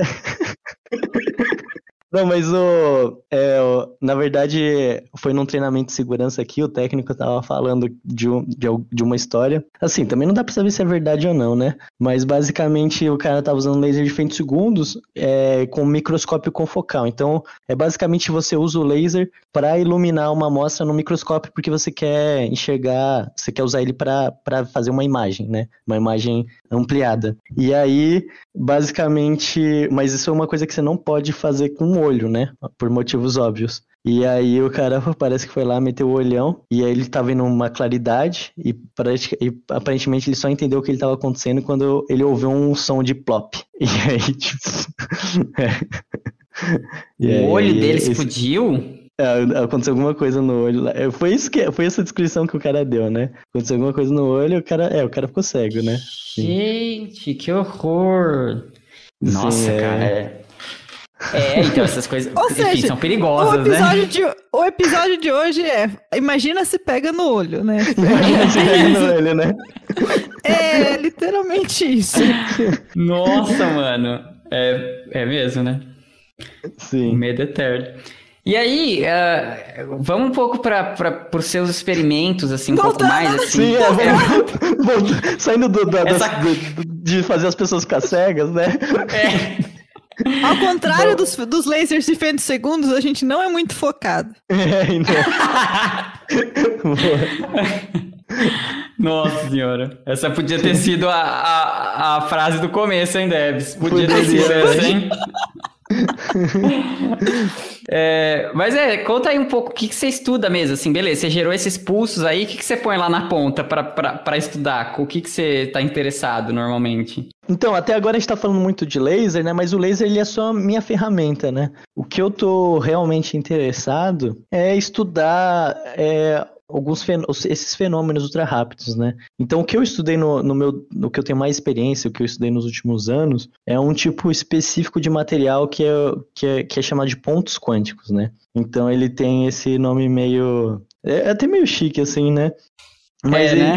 é e, e, e, e, eles são muito interessantes assim para diversas aplicações, né? Que nem eu falei no, logo no começo do episódio, tem diversas aplicações em células solares, tem em lasers também, inclusive em LEDs. Talvez alguns ouvintes, talvez algum ouvinte já tenha ouvido falar da nova geração de TVs da Samsung, que é, que é o QLED, né? Que eles chamam, que são os LEDs de pontos quânticos. Inclusive, é, vende na, nas lojas, e é basicamente esse tipo de material, né, que eu trabalho. Inclusive, tem uma história engraçada que eu, eu, eu tava, tava conversando com meus avós, eu falei, falei para eles o seguinte, assim, é sempre que, porque tava tudo aquela onda de muito coach quântico, essas coisas quânticas, né, tipo, da, dessas, né, é, de, de, dessas pessoas que, que se, charla, é, charlatãs, né? né? é o nome, é, charlatãs, é. é. Aí eu falei para meus avós, ó, sempre que vocês ouvirem virem alguém tentando vender alguma coisa para vocês que tem alguma coisa de quântico, é charlatanismo. É. Cai fora. Porque tinham tentado vender para minha avó um amuleto quântico, um colchão quântico para pra melhorar a, Ai, saúde dela, uns negócios assim. Eu falei, ó, toda vez que alguém tentar vender para vocês alguma coisa que tem quântico no nome, cai fora. É. o quântico um dia... é o novo magnético, né, cara? É. Aí um dia meu avô me ligou assim, falando, dando risada, falou, oh, esses otários, essas. Eu não sei se eu posso falar a palavra aqui. Né? Pode, pode sim. Essas pessoas aqui da, da Samsung estão tentando me enganar, estão tentando me vender uma TV quântica aqui, uma TV quântica. aí, e, e, e, e, e foi bem, e é bem usando o material que eu estudo no meu doutorado. Tipo, então eu falei, eu falei pro meu avô, não, meu avô, isso aqui é, é a única exceção, isso aqui é realmente é um, é um material quântico. A TV quântica é, a TV quântica tá ok, tá bom, gente? É, o LED, o LED, então tá o LED da TV quântica, o LED quântico da TV tá ok. É. Mas parece é. mesmo, né? Parece que o quântico é o novo tipo assim, ok, fizemos uma coisa, agora fizemos uma coisa plus, né? É tipo, é. olha, fizemos a, a, coisa quântica agora, né? E aí quando Tinha é realmente... água magnetizada, o... agora água quântica também. É água, água quântica, com certeza, né? Você deve encontrar no Google, se você jogar água quântica, você vai achar algum lugar que te venda isso, né? Agora, mas tem alguns que são realmente, né? Que é realmente uma coisa, é, é uma tecnologia quântica mesmo, né? E para fazer as pessoas entenderem a diferença, né? É difícil mesmo, né? Saber o que, que é verdade e o que, que não é, né? É.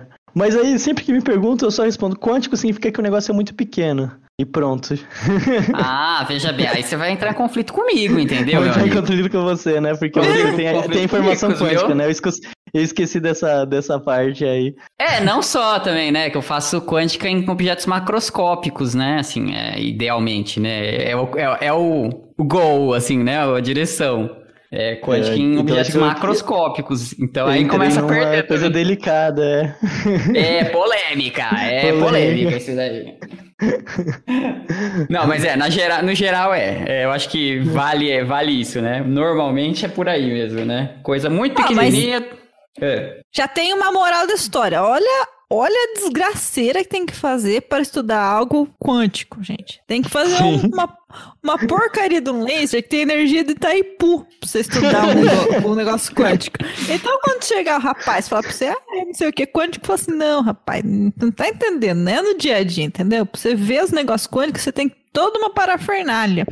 É um, par, um parto você Não medir é o, coisas o quânticas. travesseiro bordadinho com uns, umas pedrinhas metálicas que virou quântico, entendeu? Não é. E uma, não é uma assim, água né? benta. Uma água benta, né? Na jarra azul, que, não- que virou É. quântico. Não é assim, né? Você vê, você vê, tipo, as transições do ponto quântico, é isso, mais ou menos? Você chega... É, o que eu tô inter... assim, são, são, são- são várias coisas, né? É, então, é uma, o que eu, eu particularmente, assim, eu, eu, eu gosto muito é de tentar estudar algum fenômeno que, que resolva algum problema real, assim, né? Então, eu, eu, eu gosto, eu, a física, ela sempre tem essa coisa, né? A gente, ou a gente está muito interessado em entender fundamentalmente como ele funciona, ou a gente, às vezes, está tentando tentar resolver algum problema, né? Geralmente tem essas duas vertentes. E ou, ou as duas coisas acabam vindo juntas, você entende para conseguir resolver, né? Geralmente o físico entra nesse, nesse, nesse meio termo, assim, né? E então,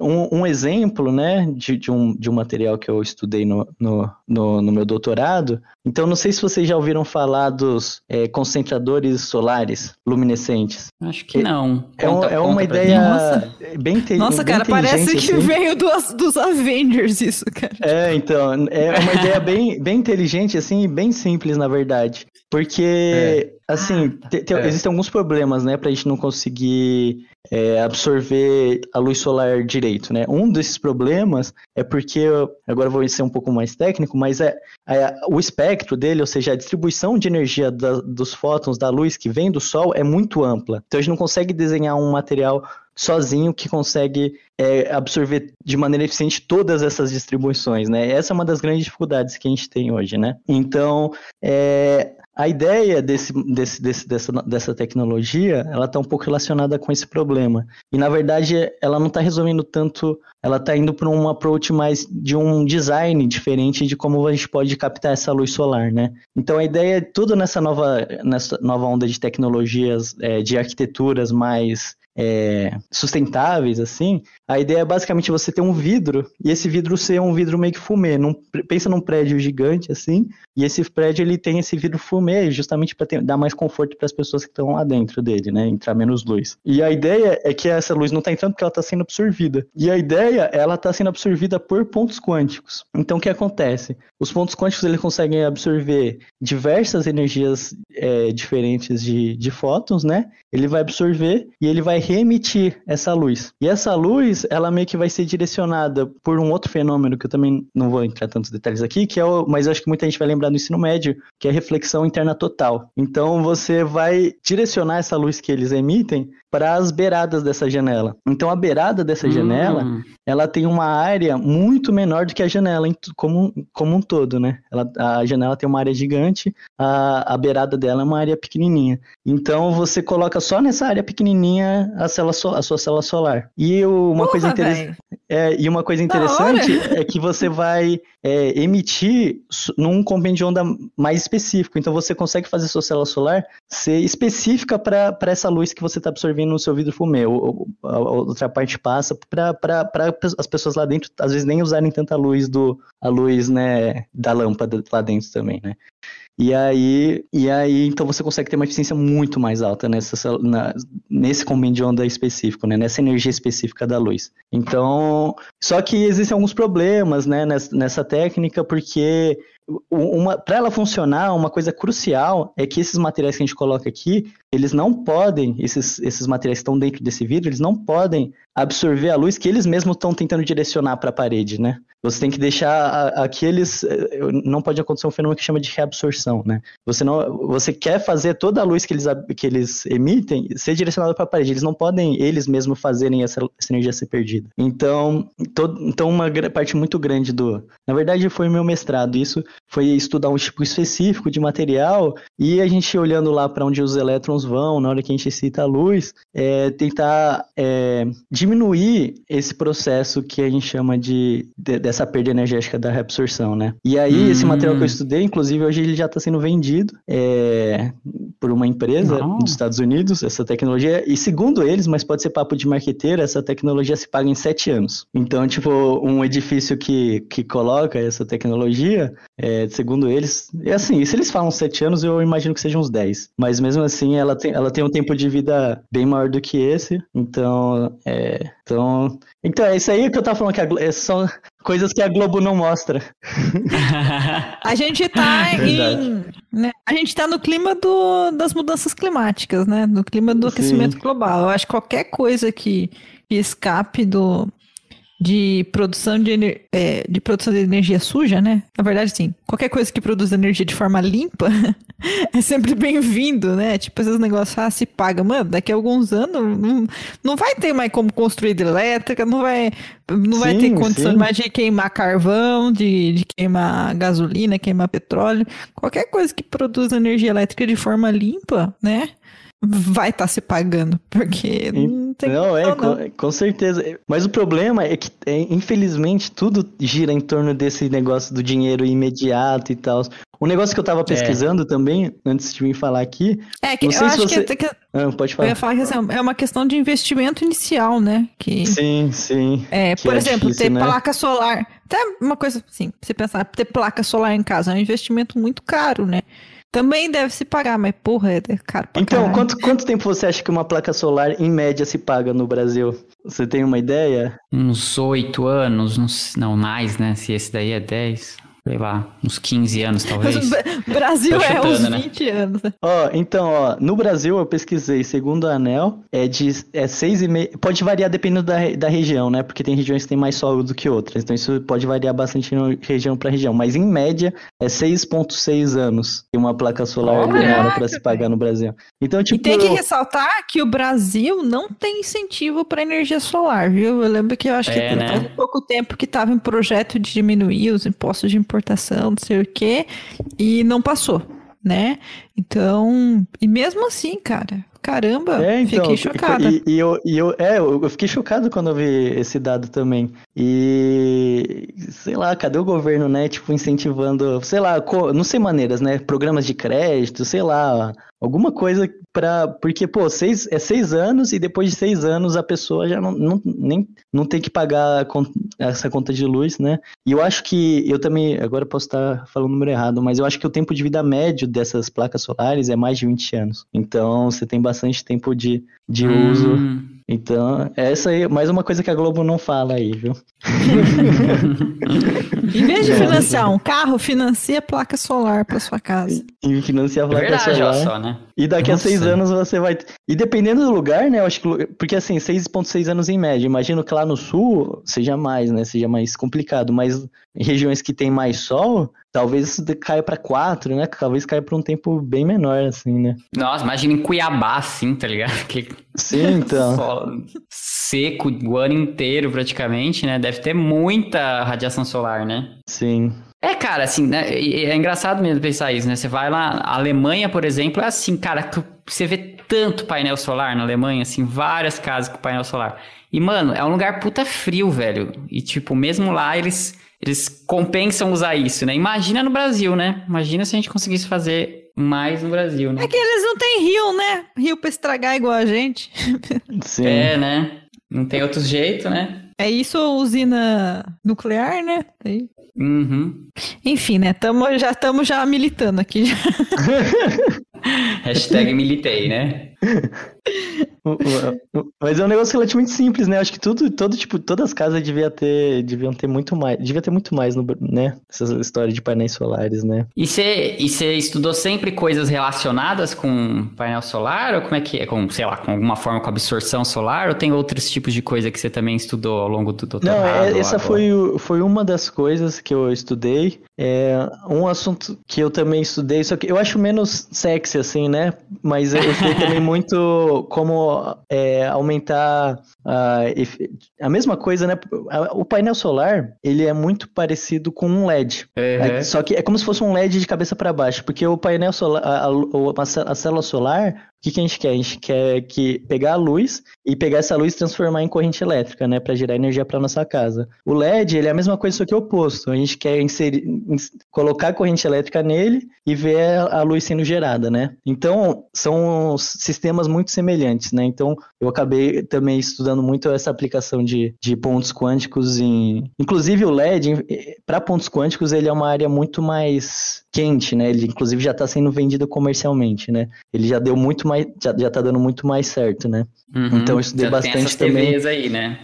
É, é, bastante essas, essas fontes de como que, como que ele está perdendo energia, como que a gente deixa esses LEDs mais eficientes, né? É, estudando esses, esses fenômenos ultra rápidos em LED. E uma outra coisa que eu também, que também é muito semelhante, tudo, são vários sistemas semelhantes, né? É, eu também estudei muito a aplicação desses nanomateriais em lasers, para fazer lasers. Então, do mesmo jeito que o LED, a gente coloca a energia, a nossa, nossa corrente elétrica e quer ver ele emitindo luz, um laser, ele pode funcionar dessa maneira também, né? A única diferença é que o laser agora ele tem aquela essa cavidade para a gente fazer a luz ficar batendo e voltando e voltando para o material de novo para amplificar ele. Então, uhum todas, as, todas essas tecnologias elas, elas aparentam ser meio diferentes, mas elas são animais da mesma espécie, eu diria assim. Então, uhum. quando a gente uhum. aprende uma coisa, a gente acaba conseguindo fazer outra e consegue, consegue também entender como funcionam quase todas elas. Assim. Então, também trabalhei muito em aplicar esses, esses materiais em lasers. E, e esses pontos quânticos, tipo assim, a gente fala que talvez pra gente que tá um pouco mais acostumado não pareça a gente sabe do que se trata mais, né? Mas eu acho que para uma pessoa que nunca lidou com isso, parece uma coisa quase mística, né? Assim, cara, um ponto quântico, assim, que que é, que que é isso, cara, assim, né? Tipo, você pega na mão, assim, tá ligado? Como você faz isso? Como, tipo, como, como, como, qual que é a amostra que você põe lá, né? O que que é que você põe lá exatamente? É uma coisa líquida? É uma coisa gasosa? É um chipzinho? É o, o que que é, assim, que você, é, como você produz, né? Ou quem isso, produz, isso é bem interessante. Sei. Talvez a gente tivesse até tido que começar com essa, né? Mas é realmente. O, quando a gente fala de pontos quânticos, né? Na verdade, quando a gente fala de nanote... quando eu falo para as pessoas que eu trabalho com nanotecnologia, todo mundo acha que eu trabalho com nanorobôs, sabe? Estilo aqueles de, dos filmes de ficção que invade as pessoas, assim, destrói o mundo, se reproduzem. Então, geralmente as pessoas pensam isso, mas no meu caso, eu não trabalho com, com isso daí. Eu nem sei se isso existe, né? Mas enfim, é, eu trabalho com nanomateriais. Então ele é uma, ele é simplesmente um cristal extremamente pequeno. E quando eu falo extremamente pequeno, ele é da ordem de é, algumas uma dezena de nano, nanômetros, né? Então só para o pessoal ter uma noção de tamanho, é o nosso fio de cabelo acho que tem uns 50 micrômetros. Então uhum. ele é mil vezes menor, né, do que um do que um, do que um fio de cabelo. Que a espessura de um fio de cabelo, né? Do que a espessura, é, do que a espessura do, do, de um fio de cabelo.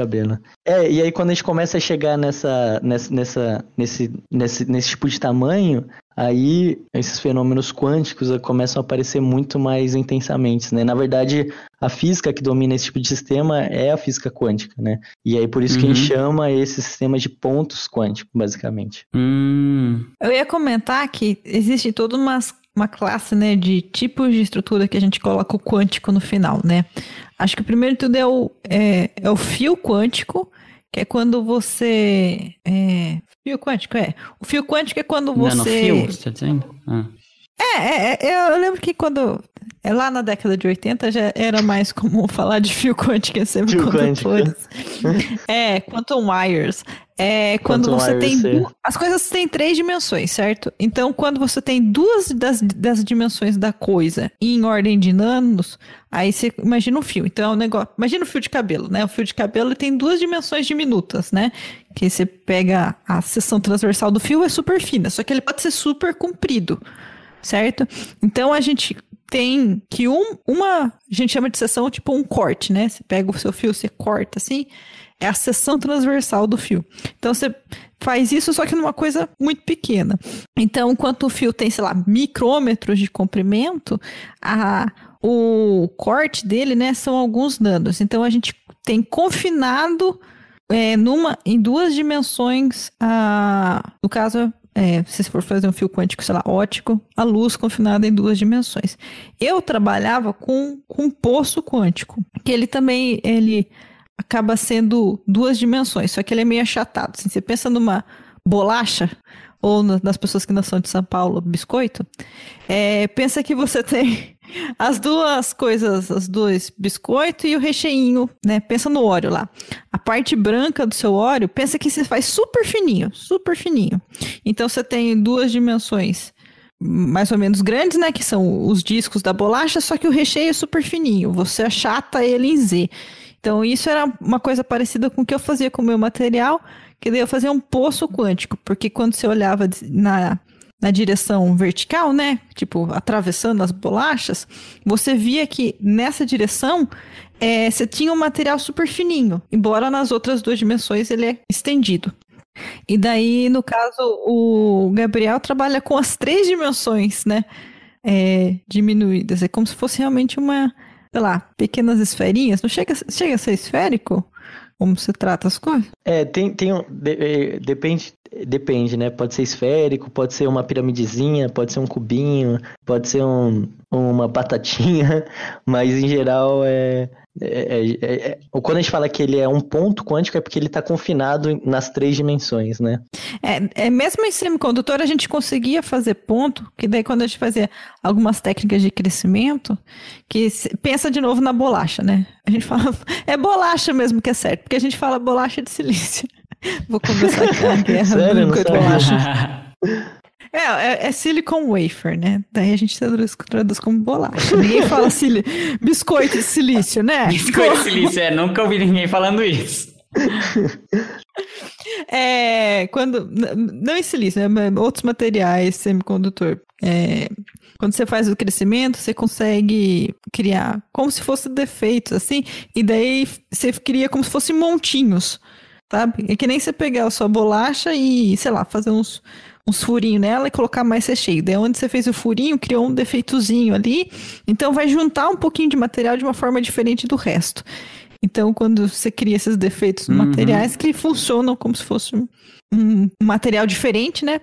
Daí ele, ele confina, então, a, no caso, luz, de um jeito diferente. Então, ele, ele, é, ele é um ponto quântico também.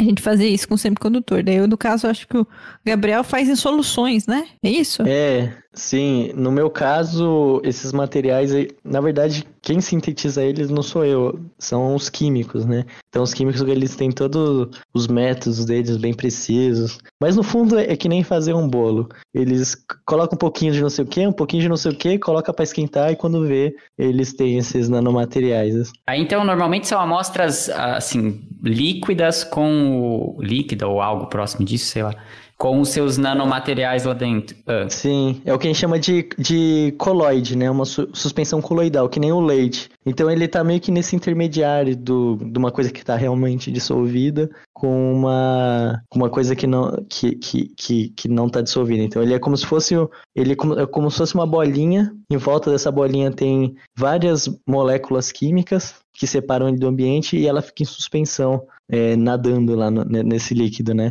E na verdade a, a grande, a, as vantagens desse método é que é que esses ligantes, na verdade, eles, eles ajudam muito as propriedades desses, desses materiais. Então, eles, eles aumentam a eficiência deles para muitas coisas e também é, é mais fácil da gente escalonar, né? Se a gente quer aplicar numa TV, eles conseguem fazer isso de, de baseada, né? Porque você precisa de muito material para fazer numa TV. Então, existem outros métodos que são mais físicos, que foi... Você vai lá na 25 de março, compra é, um pacotão é uma, de ponto um quântico. de ponto quântico, tipo isso. Agora, as técnicas são mais físicas, né? Que eu acho que foi mais que a Débora trabalhou. Que elas não, são eu mais... nunca fiz crescimento, não. Eu, é... eu pegava material pronto também. elas são mais artesanais, assim, né? Elas, elas são menor escala, assim, eu diria, né? Hum, ah, não, tá. é. Tem como fazer isso em reator de crescimento, viu? Os caras fazem isso de forma controlada, é. Mas acho que é mais lento de qualquer forma, né? Assim, acho que é mais ah, lento tá, do sim, que fazer, tudo bem, né? entendi. É, eu acho, né? Porque você sempre... Mesmo se você precisa do reator inteiro para fazer assim, umas amostras pequenas ainda, né?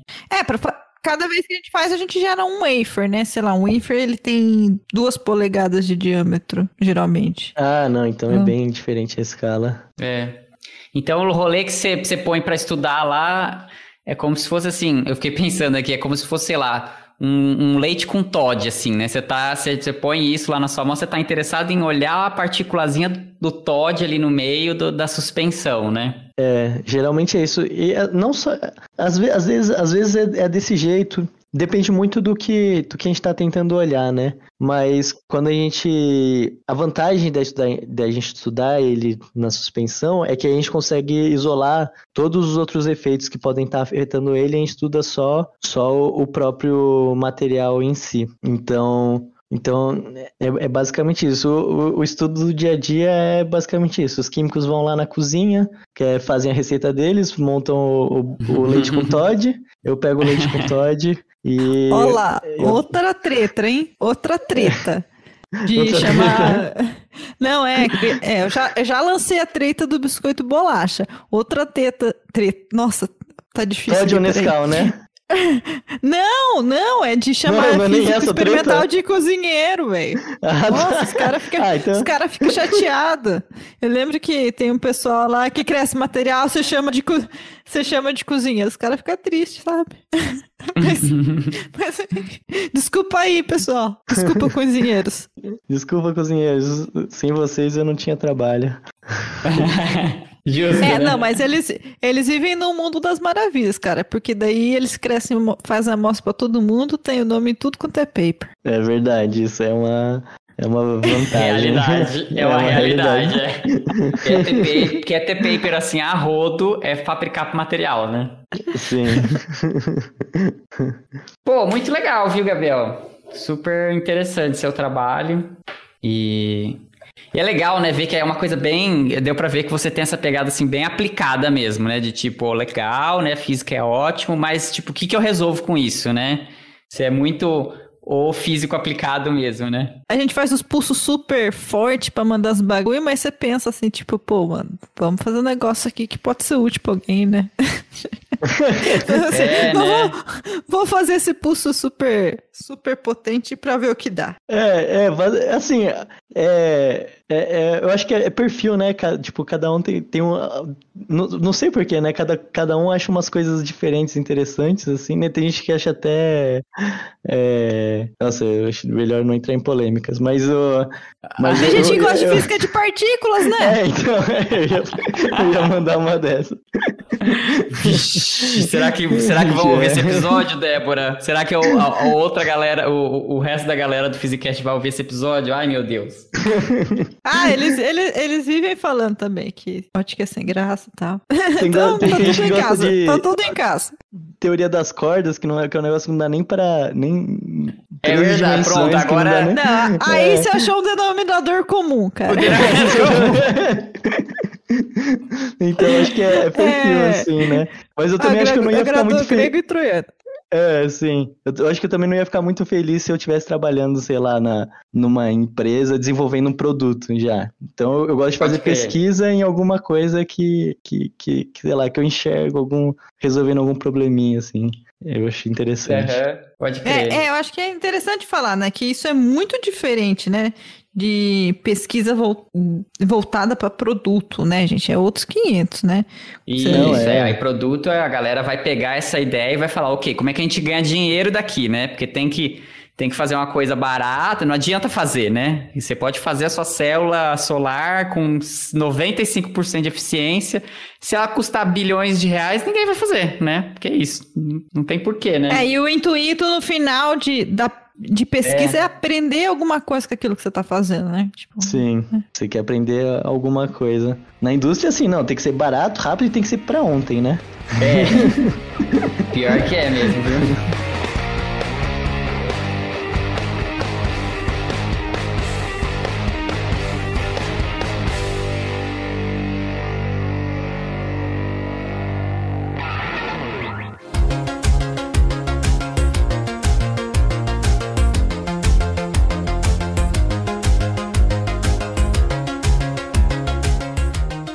Isso, né, galera? Falamos sobre fenômenos ultra rápidos. Olha só, foi um episódio de tamanho comum, não foi ultra rápido, gente, pra, pra quebrar as expectativas. Não foi ultra rápido.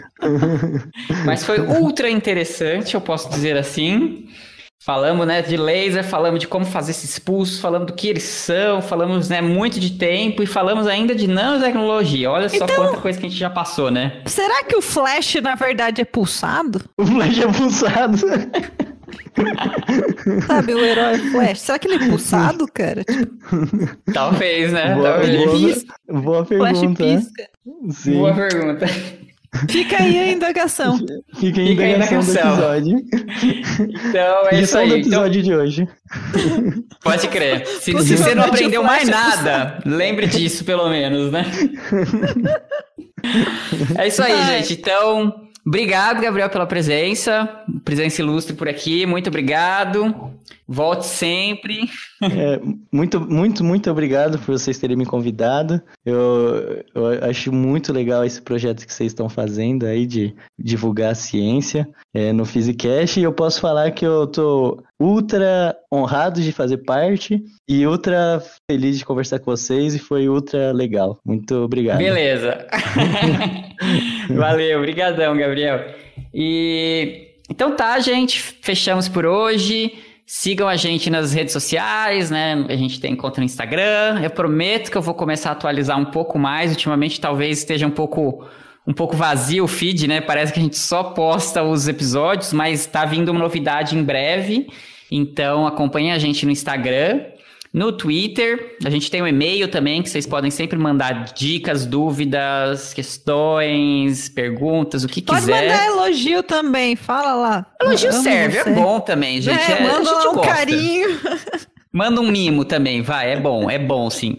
E, e é isso Não, aí. Na gente. verdade, eu tô falando isso porque eu vejo aqui alguns alguns ouvintes, quando eles às vezes mandam lá um oi pra gente, a gente responde. É, sempre que dá, a gente responde, a gente sempre faz o boi. Quando um vê e não sabe a resposta, a gente joga no grupo do Physicast. Ei, gente, alguém sabe isso e tal. Então, enfim, a gente faz o possível, tá? Isso aí, gente. Fechou, um beijão. Tchau. Falou. Fiquem, fiquem tchau. bem. Falou, galera. Tchau, tchau.